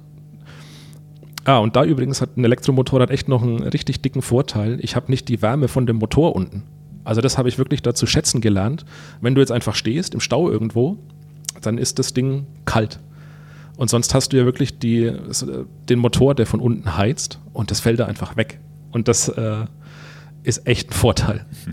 Ich kenne das ja äh, von, von den äh, normalen kleinen Batterien im äh, Motorrad, dass die natürlich sehr stark äh, gerade auf Kälte reagieren. Ne? Also jetzt im Winter muss man aufpassen, wenn die Karre zu lange steht, dass, da kann auch mal so eine pa Batterie platt gehen. Ähm, wie ist das da, das Verhältnis von Kälte und Wärme? Also du warst am Nordkap, wo es wirklich richtig kalt war, dann warst du wenige Wochen später in Spanien, wo es richtig heiß war. Merkt, merkst du da, dass das Motorrad anders reagiert auf die Temperaturen? Überhaupt nicht. Das hat mich total überrascht. Also ich hatte temperaturabhängig nie irgendein Problem. Das Einzige, was bei zu hohen, Temperat äh, genau, bei zu hohen Temperaturen ein bisschen anders geregelt wird, ist dann die Ladeleistung. Das heißt, da wird dann einfach ein bisschen der, der Ladestrom gedrosselt. Ähm, weil eben bei der Aufladung immer sehr viel Hitze entsteht. Dann lädt es halt ein bisschen langsamer, aber auch noch jetzt in einem Rahmen, der, der vertretbar ist. Also dann wird es halt vielleicht um 20 bis 30 Prozent reduziert. Aber auch wirklich nur dann oberhalb von 30 Grad. Das war dann so in, in ja, Südspanien gelegentlich mal der Fall. Und ganz genau, ansonsten ist. Ja. Nee, ansonsten ist mein Handy sogar eher überhitzt. Das hat mich ein bisschen erschrocken, weil ich auch immer viele Fotos gemacht habe. Ähm, also das Handy ist tatsächlich mehr überhitzt und hat dann irgendwann keine Fotos und Videos mehr gemacht, aber das Motorrad lief wie eine Eins. Und ganz unten in Spanien liegt Tarifa, der südlichste Punkt ähm, von Europa, von Festland Europa, eigentlich schon fast Afrika. Es sind wirklich nur noch 15, lass es 15 Kilometer sein. Ähm, ja. Bis rüber nach Marokko und du sie, kannst auch rüber gucken und das sieht auch echt nicht ähm, weit entfernt aus. Und ich hatte Tarifa vorher auch gar nicht so auf dem Schirm. Ich wollte ja einfach nur von Nord nach Süd fahren und dass Nordkap der nördlichste Punkt ist, war mir klar. Aber der südlichste dachte ich eher, das war irgendwie vielleicht in Italien oder Griechenland. Ähm, ja, in Griechenland ist die südlichste Insel, aber von Tarifa hatte ich vorher irgendwie noch nie was gehört. Ja, ich hatte immer Gibraltar äh, auf dem Schirm, aber ja. als ich jetzt auf die Karte geguckt habe, das liegt ja, also Tarifa liegt ja noch, noch tiefer. Genau, du fährst nochmal so 20 Kilometer weiter, 20, 30, aber du fährst an Gibraltar vorbei. Also so kann man sich ja. tatsächlich grob vorstellen. Ja, es liegt echt noch ein bisschen tiefer. Und es ist eine total schöne Stadt mit 20.000 Einwohnern, ähm, ist für Wellen, Surf, Wind, nee, wie heißt es, Wind, Kite, ah, für irgendeine Art von Surfsport ist es so eine Hochburg, ähm, hat eine Strandpromenade, an der richtig viel los ist und ähm, es ist auch der Ort oder der, der, ja doch der Punkt, wo ähm, sich Atlantik und Mittelmeer treffen. Und da gibt es so einen Steg, der führt ins Meer rein und dieses Foto hattest du ja auch in der Podcast-Ankündigung geteilt und ich hatte diesen Steg vorher gesehen und ich wusste, ich will genau, also dieses Foto, das du da jetzt siehst, das hatte ich so schon im Kopf, bevor ich hier überhaupt losgefahren bin. Ähm, der Clou war aber, wie ich da in Tarifa angekommen bin und dann da mal hingefahren bin, ist da halt ein unfassbarer Strandbetrieb, also da ist Badebetrieb und auf diesem Steg ist auch ähm, Verbot für Fahrzeuge. Das heißt, du darfst da eigentlich gar nicht drauf fahren, da ist ein äh, Verbotsschild. Und sowas hält mich jetzt aber nicht unbedingt ab. Das heißt, auch da bin ich dann am nächsten Tag früh vor Sonnenaufgang aufgestanden, habe alles wieder angezogen, bin da runtergefahren, bin auf diesen Steg draufgefahren. War kein Mensch dort, äh, vielleicht die, die Stadtreiniger äh, waren ein bisschen unterwegs. Und da ist aber direkt dahinter so eine Militärbasis, ähm, wo der, die, die Grenzpolizei arbeitet. Also ich hatte schon so ein bisschen ungutes Gefühl, weil ich jetzt mein Motorrad hier mitten reinstelle und ähm, dann sehe ich, es kommt irgendwie das erste Auto äh, von der Polizei angefahren. Oh, oje, oje. Aber die haben mir dann freundlich zugewunken. Ich habe das Motorrad weggefahren und dann haben wir wieder gewunken, habe ich es wieder hingefahren, habe meine Fotos weitergemacht und das ging dann noch so ein paar Mal. Ist immer wieder Polizei an mir vorbei. Ähm, hat die überhaupt nicht interessiert. Haben immer nett gegrüßt, ich habe nett gegrüßt und dann hatte ich meine schönen Fotos und äh, konnte da auch einen Haken dran machen. Und genau dieses Foto wollte ich so. Ein sehr schönes Foto. Und äh, auf dem Rückweg hast du nochmal einen anderen Weg genommen über Mallorca.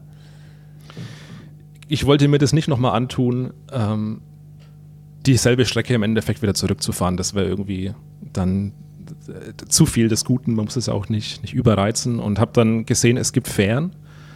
Ähm, einmal von Spanien nach Mallorca und von Mallorca dann weiter nach Frankreich. Und auf Mallorca war ich schon einmal als Jugendlicher. Hm.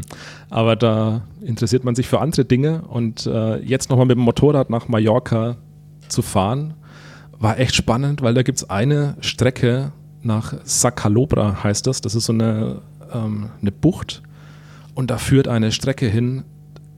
Also wer die geplant hat, äh, muss Motorradfahrer oder Rennsportfahrer gewesen sein. Unfassbar schön, mit ganz engen Straßen, mit äh, Spitzkehren, ähm, schon alpine Anmutung und aber du fährst am Schluss eine Bucht ans Meer.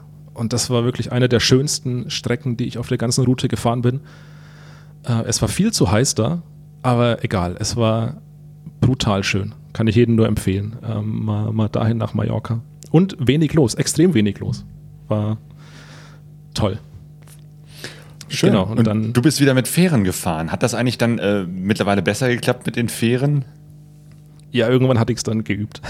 ich hatte dann auch angefangen, nachdem man ja in Norwegen auch immer zwischen den Fjorden mit Fähren unterwegs ist äh, und ich dann nochmal so blöd auf einer stand und irgendwie wieder nicht wusste, wie ich das jetzt an, äh, festmache. Ähm, dann hatte ich mir wieder mal meine Seemannsknoten angeguckt. Also ich habe auch einen Bootsführerschein, aber die Knoten vergisst man ja alle. Und mit den Seemannsknoten bekommst du alles immer irgendwie fest. Und nachdem ich dann zwei, dreimal äh, wirklich da stand, äh, habe ich die Knoten gelernt und dann habe ich das danach immer bombig festbekommen. Motoprosa hat übrigens im Chat nochmal angemerkt, dass es mittlerweile eine Lösung für die Bremse gibt. Ein kleiner Knopf an der Handpumpe. Also da hat Zero wahrscheinlich erkannt, hey, das ist vielleicht ganz schlau, dass man das doch machen kann, dass man äh, mhm. äh, die, die Handbremse feststellen kann. Ja, genau. Und dann ist äh, auf Mallorca noch was passiert, das wird dann für den Rest der Reise nicht unerheblich. Ähm, ich hatte das aufgeladen dann vor der Fähre nach Frankreich und da ist die Ladestation dann, wie ich wieder gekommen bin, war die Ladestation einfach aus. Und das ist mir sonst noch nie passiert. Also keine Ahnung, Display aus und ähm, Motorradladezustand war so bei 95 Prozent. Also irgendwie hat das Motorrad nicht ganz voll geladen und die Säule ging nicht mehr.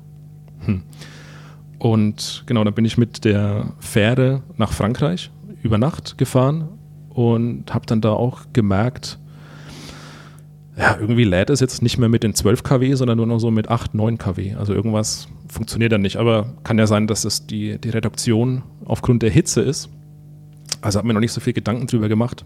Und dann bin ich auf die Route der Grands Alpes gefahren und hatte nachts oder abends wieder mein Hotel oder so eine ganz kleine Berghütte, Bergunterkunft mir genommen und habe dann da das Motorrad per Schuko-Stecker angeschlossen, wie ich es vorher schon ah, x-mal gemacht habe und es hat nicht mehr aufgeladen. Es ging einfach nicht mehr.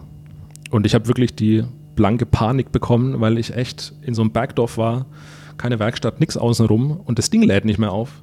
Und also auf dem Elektromotorrad ist das halt der Worst Case. Und ich habe das schon auf dem Hänger jetzt gesehen und habe dann wieder den Tom von HMF angerufen, hey Tom, jetzt habe ich echt ein Problem. Und dann hat er seinen Mechaniker, äh, den Thomas, aktiviert und der hat mich dann zurückgerufen und dann haben wir kurz darüber gesprochen, was da wohl los ist und dann hat sich festgestellt, dass tatsächlich eines von den integrierten Ladegeräten jetzt tatsächlich den Geist aufgegeben hat. Also da sind drei Ladegeräte wohl drin. Drei? Und eine, ja, und eines hat, jetzt da kenne ich mich zu wenig aus, aber das eine, das wohl auf der ähm, elektrischen Phase hängt, um Schuko zu laden, hat wohl einen Geist aufgegeben und deswegen hat es so den ganzen Tag über zwar noch mit dem Ladesäulen funktioniert, mit dem großen Kabel, aber Schuko ist tot. Und ähm, das hieß jetzt für mich, ich bin jetzt hier in Frankreich, in Südfrankreich, kann nicht mehr in Unterkünften laden, weil ich bekomme jetzt hier kein, kein Ladegerät. Ähm, woher auch. Das heißt, also ich ist, ist ein Ladegerät, kann ich mir das vorstellen, wie so ein eingebautes Teil, also wie weiß ich, ja. den, den, Anlasser, den man ja jetzt auch nicht mal so eben kurz tauschen kann. Und aber du hast drei verschiedene für verschiedene Strom oder warum hat das ein Motorrad drei Ladegeräte? Nee, die arbeiten irgendwie in Reihe. Frag mich ja. nicht, wie das ist, okay. aber es gibt bei, bei Zero ähm, ist es irgendwie. Äh, gibt es verschiedene Ausstattungen der Motorräder und verschiedene Varianten. Und es gibt eine mit einer 3 kW Ladung, eins mit einer 6 kW Ladung, eins mit einer 12 kW Ladung. Und die bauen dann einfach, um mehr Ladepower dazu realisieren, einfach jeweils noch ein Ladegerät mit rein. Ah, verstehe. Und eines von den dreien hat sich dann halt verabschiedet. Du bekommst sowas jetzt nicht irgendwie als Ersatzteil ganz schnell bei. Und ja, dann war halt für mich die Rückreise jetzt ein bisschen, hm, äh, schwierig, weil damit die Option jetzt abends aufzuladen am Hotel wegfällt. Und auch dieser Plan B, wenn jetzt mal eine Säule nicht funktioniert, dass du dich einfach an den Schuko-Stecker ranhängst, ging halt auch nicht mehr. Das heißt, ab jetzt müssen einfach alle Säulen funktionieren. Und ich muss erstmal irgendwie wieder von diesem Bergdorf weg an die nächste Ladesäule. Und entlang der offiziellen Route Grand Alps äh, wäre das jetzt auch nicht gegangen. Das heißt, ich musste jetzt erst einen Umweg fahren mit dem verbleibenden Strom, um da aufzuladen, dann wieder zurück auf die Route und dann halt irgendwie hoffen, dass wirklich alle Säulen gehen. Ähm, dann auch mehr Zeit einberechnen, weil die Ladeleistung um ein Drittel reduziert war. Naja, aber irgendwie ging dann auch das. Aber es, ich hätte echt darauf verzichten können. Also, das war nicht schön. Aber du hast es dann noch geschafft. Über Monaco. Da, da war es eine Polizeikontrolle noch, ne? Ja, ähm, das war auch ganz, ganz witzig. Da stand direkt am, äh, jetzt hätte ich Ortseingang schon fast gesagt, am, am, Landeseingang, weiß nicht, wie man dazu sagt, ähm, so ein junger Polizist hat mich rangewunken und aber auch der, also das, das Problem war, dass der, ähm, diese Straße, an der der stand, die hatte wieder ein Gefälle. Und wir haben ja jetzt schon gelernt, ähm, das Motorrad bremst irgendwie nicht, also hat er keinen Gang. Und ähm, das heißt, du kannst entweder den Fuß die ganze Zeit auf der ähm, Rückbremse stehen lassen oder du klemmst dich irgendwie so in die Straße halt rein, dass das Motorrad stehen bleibt. Und ja, im Endeffekt wollte er nur mal kurz die Papiere sehen, ähm, hat mich gefragt, was ich hier mache. Dann irgendwann hat er gemerkt, dass es ein Elektromotorrad ist, das fand er auch ganz cool. Und irgendwie wurde das Gespräch dann total, total nett und dann hat er mich noch gefragt, ob ich denn weiß, was ich jetzt mir hier in dem kleinen Land noch anschauen will. Und dann packt er plötzlich einen Stadtplan aus und legt den so auf mein Motorrad und erklärt mir ja, also du bist jetzt übrigens hier und das ist die Straße, wo die ganzen Casinos sind, da solltest du unbedingt dran vorbeifahren. Also da kam mir eher so vor wie so, wie so ein Touristenführer. Total nett und hatte mir eine gute Weiterfahrt gewünscht und ja, schön. Man trifft nur freundliche Menschen irgendwie auf so einer Reise.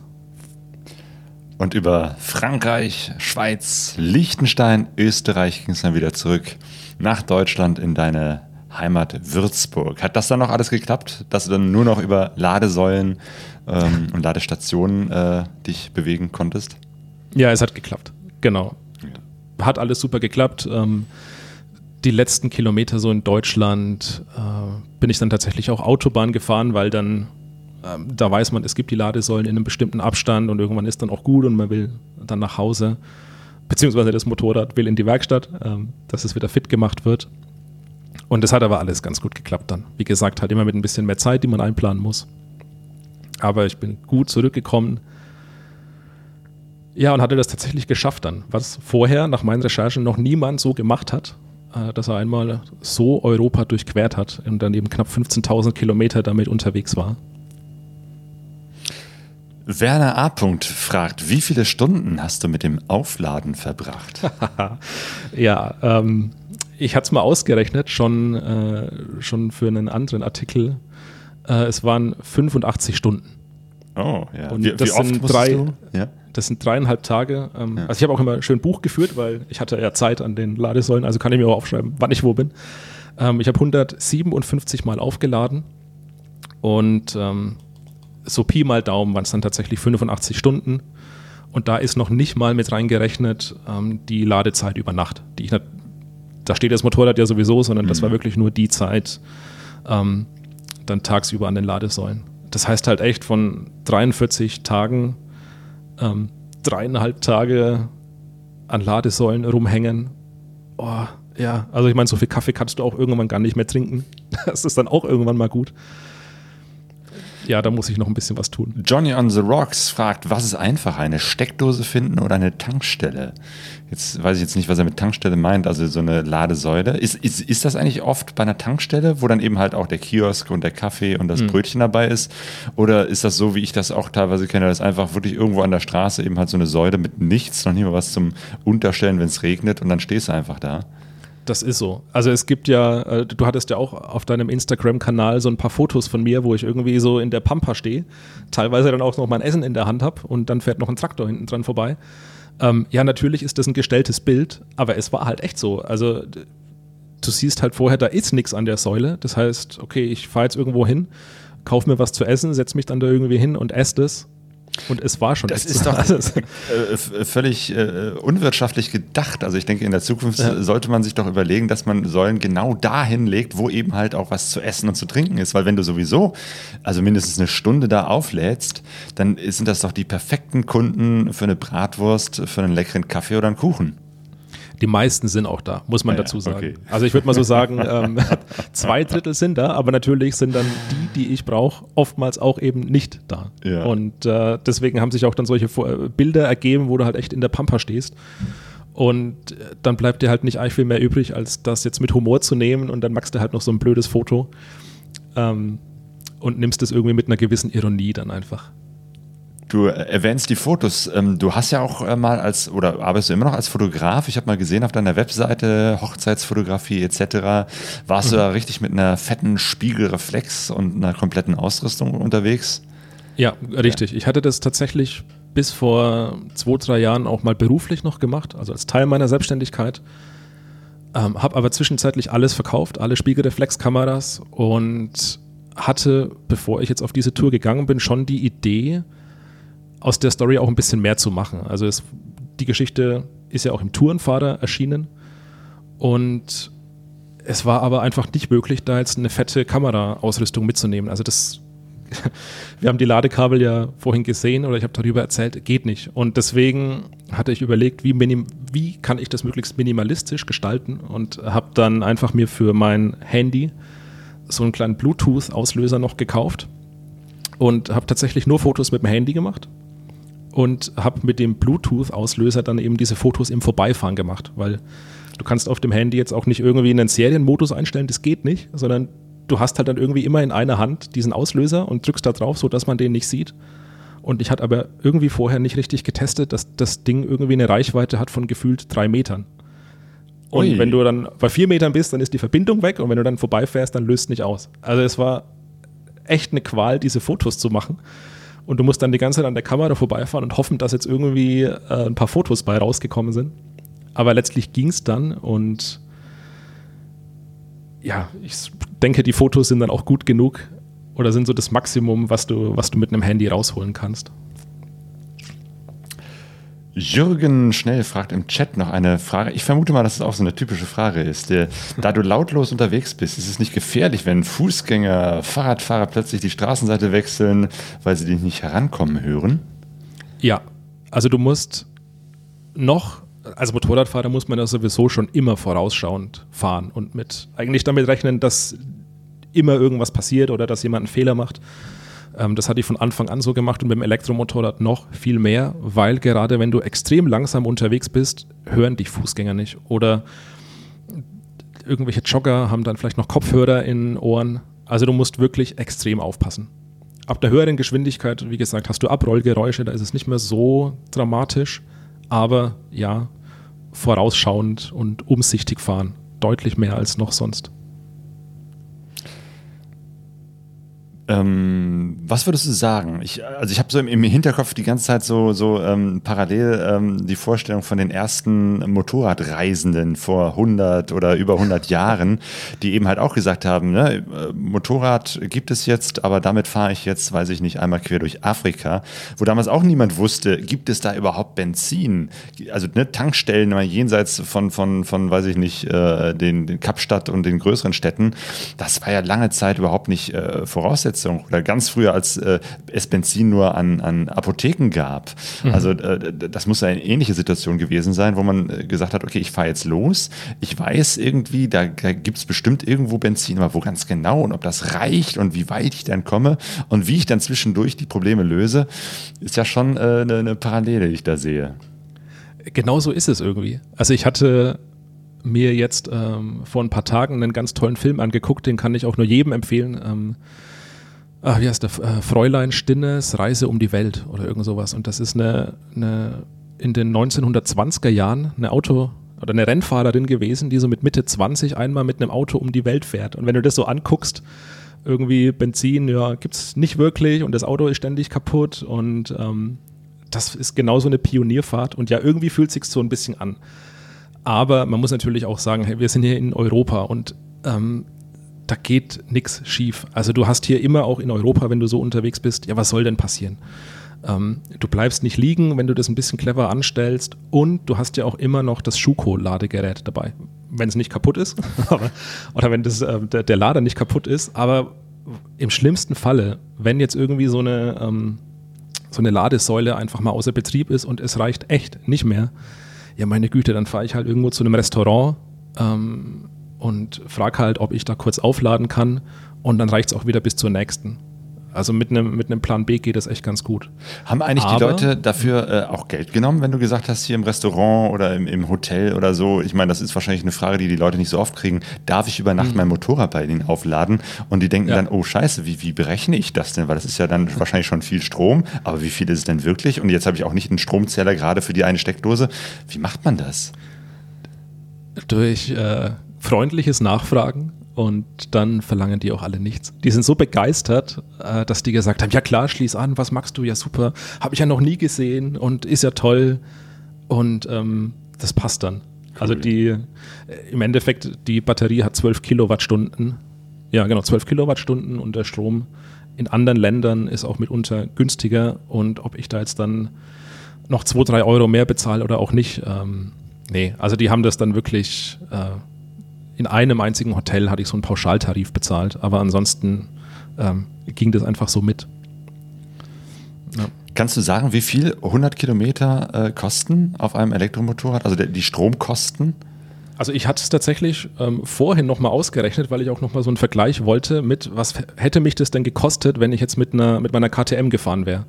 Und ich hatte jetzt für diese knapp 15.000 Kilometer hatte ich 340 Euro bezahlt. Ähm, hätte ich das mit, einer, mit der KTM gemacht, mit vier Litern Verbrauch, wäre ich bei knapp 1000 Euro gewesen. Also das heißt, Benzinkosten ein Drittel. Aber dafür Motorradkosten das Dreifache. Wie gesagt, Ja. das, das ist Pionierarbeit. Ich denke mal, in fünf Jahren, spätestens in zehn Jahren, sind das ganz andere Dimensionen, weil es erstens viel mehr Ladesäulen gibt überall. Zweitens wahrscheinlich auch Werkstätten, die, die dann auch eben halt sich auskennen mit der Technik, wo du im Zweifelsfall, wenn mal so ein Ladegerät, wie du gerade beschrieben hast, kaputt ist, ist jetzt wahrscheinlich jeder völlig überfordert und hat keine Ahnung. Aber das wird dann wahrscheinlich auch in fünf Jahren oder so äh, oder spätestens in zehn auch kein Problem mehr sein, dass die Leute wissen, wie das geht, wie man das reparieren kann oder wo man Ersatzteile herkriegt. Also von daher, ich, da, da ist, glaube ich, noch richtig viel Entwicklung bis dahin, dass natürlich auch die Reichweite zukünftig äh, weiter sein wird. Also die Reich Zero hat jetzt neue Modelle rausgebracht. Da ist die Reichweite um, ich glaube, bis zu 20 Prozent gestiegen. Aber ich meine, ob ich jetzt 150 oder 180 Kilometer komme, dann oder 190, das ist noch nicht so der Sprung, wo du jetzt sagst, ja, jetzt, jetzt fahre ich damit äh, in Kaukasus oder um die Welt oder sonst was. Und äh, ich hatte mir vorhin auch nochmal äh, den, den Podcast angehört von dir kürzlich mit der Südamerika-Reise mit den China-Mopeds, wo ständig irgendwas kaputt war. Ähm, ja, aber die kannst du halt reparieren. Da schweißt dir irgendjemand was ran und gut. Und im Endeffekt stellt sich jetzt schon nach so einer Reise die Frage, was machst du als nächstes? Und also ich sehe es momentan echt noch nicht, jetzt damit ja, schon allein nach Osteuropa zu fahren, ähm, was ich mit meiner KTM gemacht habe, also Albanien, Georgien, Aserbaidschan, Armenien, ähm, sehe ich irgendwie gerade noch nicht. Man kann es machen, wenn man irgendwie sagt, okay, dann lade ich halt irgendwie nur am Schuko und dann fahre ich halt am Tag nur 300 Kilometer und nehme mir halt ein bisschen mehr Zeit, dann geht es vielleicht schon. Ähm, okay, aber wenn ich es dann weiterspinne und sage, ich fahre jetzt noch östlicher und ich fahre irgendwie äh, Richtung Indien und vielleicht Pamir und solche Geschichten ähm, und höre dann Reiseberichte, wo Leute sagen, ja, es war mal wieder Stromausfall und da gibt es keinen Strom und da gibt es nichts. Ähm, geht nicht. Also ich habe halt nicht so dieses Backup, dass ich jetzt mir einfach noch einen, Tankkanister mitnehme. Ähm, ist halt nicht. Und wenn ich irgendwo ankomme und es ist Stromausfall, ja, dann sitze ich halt fest und Dann brauchst du einfach mehr Zeit. Bis der Strom wieder zurückkommt. in der Hoffnung, dass, es, dass ich auch wirklich noch so schnell irgendwo hinkomme, wo es dann Strom gibt. Also vielleicht, Ja. das eine ist eben, gibt es den Strom und das andere ist, gibt es auch wirklich in der Entfernung, die ich habe, ähm, irgendwas, wo ich aufladen kann. Also wenn ich mancher hat ja auch manchmal seine, seine Reise irgendwo äh, unterbrochen für ein paar Stunden, manchmal auch für Tage, weil in einem Land gerade das Benzin knapp ist. Auch das gibt es. ist das richtig? Was würdest du sagen, also neben der Geschichte der, der Ladeinfrastruktur, was sind so die Nachteile, also jetzt aktuell des, des Reisens mit einem Elektromotorrad, wie du es äh, gemacht hast? Also das mit der Reichweite lassen wir jetzt mal dahingestellt, weil an sich ähm, das Fahren macht ja echt Spaß damit. Also wenn das Ding mal fährt, ist es ja echt schön. Aber ich sehe wirklich auch noch Probleme. Ähm, natürlich, dass es bei dem Preis noch nicht massentauglich ist und dass ja Motorradfahren auch ganz oft eine, eine Sache ist, die ich mit Freunden mache. Also das heißt, ich mache eine Gruppenreise. Und das gibt die Ladeinfrastruktur halt überhaupt noch nicht her. Ich habe Ladesäulen, ähm, die meistens zwei Anschlüsse haben. Wenn ich da zwei Fahrzeuge gleichzeitig ähm, auflade, dann reduzieren die meistens auch schon mal die Ladung. Und jetzt so alleine habe ich schon immer irgendwo eine Möglichkeit gefunden, aufzuladen. Da ist immer was frei. Zu zweit kann es aber schon echt mal sein, dass der eine anschließen kann, der andere aber eben nicht, weil noch ein Auto dran hängt. Dann muss der andere irgendwie weiter. Und das ist halt mit einer Gruppe überhaupt nicht denkbar. Also das sehe ich gerade echt nicht, dass man jetzt sagt, man fährt irgendwie mit zehn Elektromotorrädern einfach mal so ins Blaue, schon in die Alpen. Ähm, nee, kann ich mir beim besten Willen nicht vorstellen. Es sei denn auch da, du hast ein bisschen Vorbereitungszeit. Ähm, planst vielleicht noch ausführlicher, aber dann, oh, weiß nicht, das ist nicht die Art und Weise, wie, wie ich reisen möchte, wenn du wirklich alles im Detail auf einen Kilometer durchplanen musst und da wird geladen, weil da gibt es ganz viele Stationen. Das, nee. Ja, das sehe ich noch so den größten Nachteil eigentlich. Was würdest du sagen, was war der schönste Moment auf deiner Reise? Ähm, der schönste war tatsächlich, ja, wirklich diese Extrempunkte. Das Nordkap zu sehen, diesen Felsen. Ähm, eigentlich überhaupt ganz Norwegen. Ganz Norwegen war wirklich das Schönste der Reise und es war aber auch ein Problem, weil ich musste danach noch durch ganz viele andere Länder. Und wenn du so ein schönes Land gesehen hast, ja, also was soll dann da noch irgendwie kommen? Das war ein bisschen, ein bisschen blöd eigentlich, weil es echt so brutal schön ist, wie im Prospekt. Die Lofoten sind wunderschön, die Fjorde sind wunderschön, das Nordkap ist so unfassbar beeindruckend. Ähm, das, das kann man sich gar nicht vorstellen, wenn man, wenn man nicht dort war. Und von daher gibt es nicht so diesen, diesen einen Moment, sondern einfach oh, so diese bombastische Landschaft und einfach dieses, durch diese Landschaft dann in Norwegen auch durchzufahren, ähm, teilweise auch lautlos. Also das hat man ganz oft auf dem Motorrad. Ähm, ich fange nochmal anders an. Du hast ja trotzdem auf dem Motorrad Windgeräusche. Mhm. Und auch die Scheibe hat wirklich so eine blöde Position, ähm, dass ich auch oft mit Gehörschutz gefahren bin, weil der Wind tatsächlich so auf dem Helm prallt, dass es echt laut wird unterm Helm. Und oft war es dann aber so, du fährst in Norwegen durch ein Tal und da ist wirklich kein Wind, da ist es echt windstill. Und das heißt, du hast keinen Wind auf dem Helm, es ist leise und du hörst das Motorrad kaum. Und das sind echt schöne, fast schon meditative Momente dann, wo du wirklich ähm, ja, dich, dich sehr verbunden mit der Natur auch fühlst. Motoprosa im Chat, äh, ich, der fährt ja auch ein Elektromotorrad, hat äh, mhm. übrigens äh, noch einen Tipp für, die, äh, für das Problem mit den Fußgängern Radfahrern, Joggern etc. Hat er eine Fahrradklingel an der Maschine.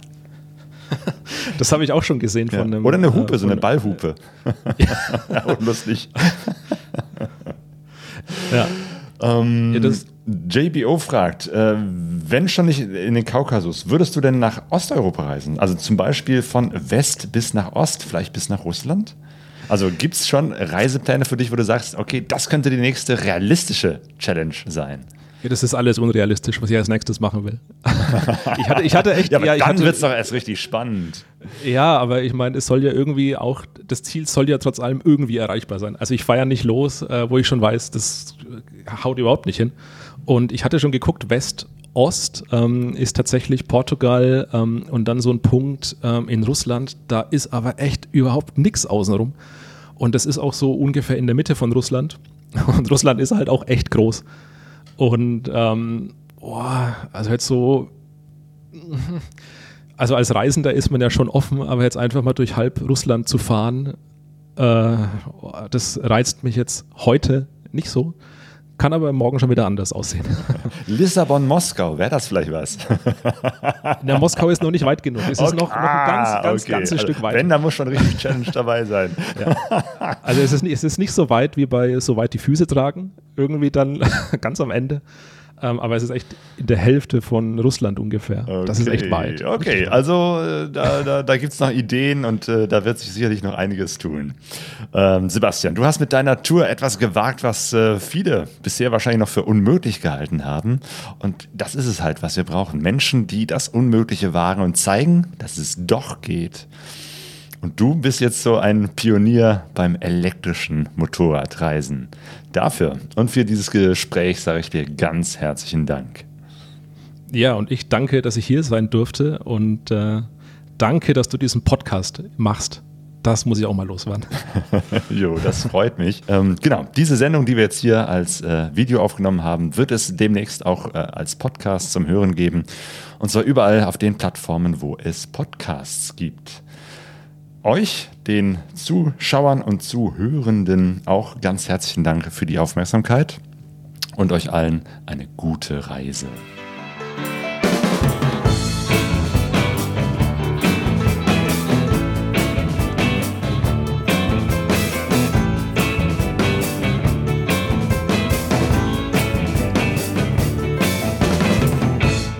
Pegasus Rise.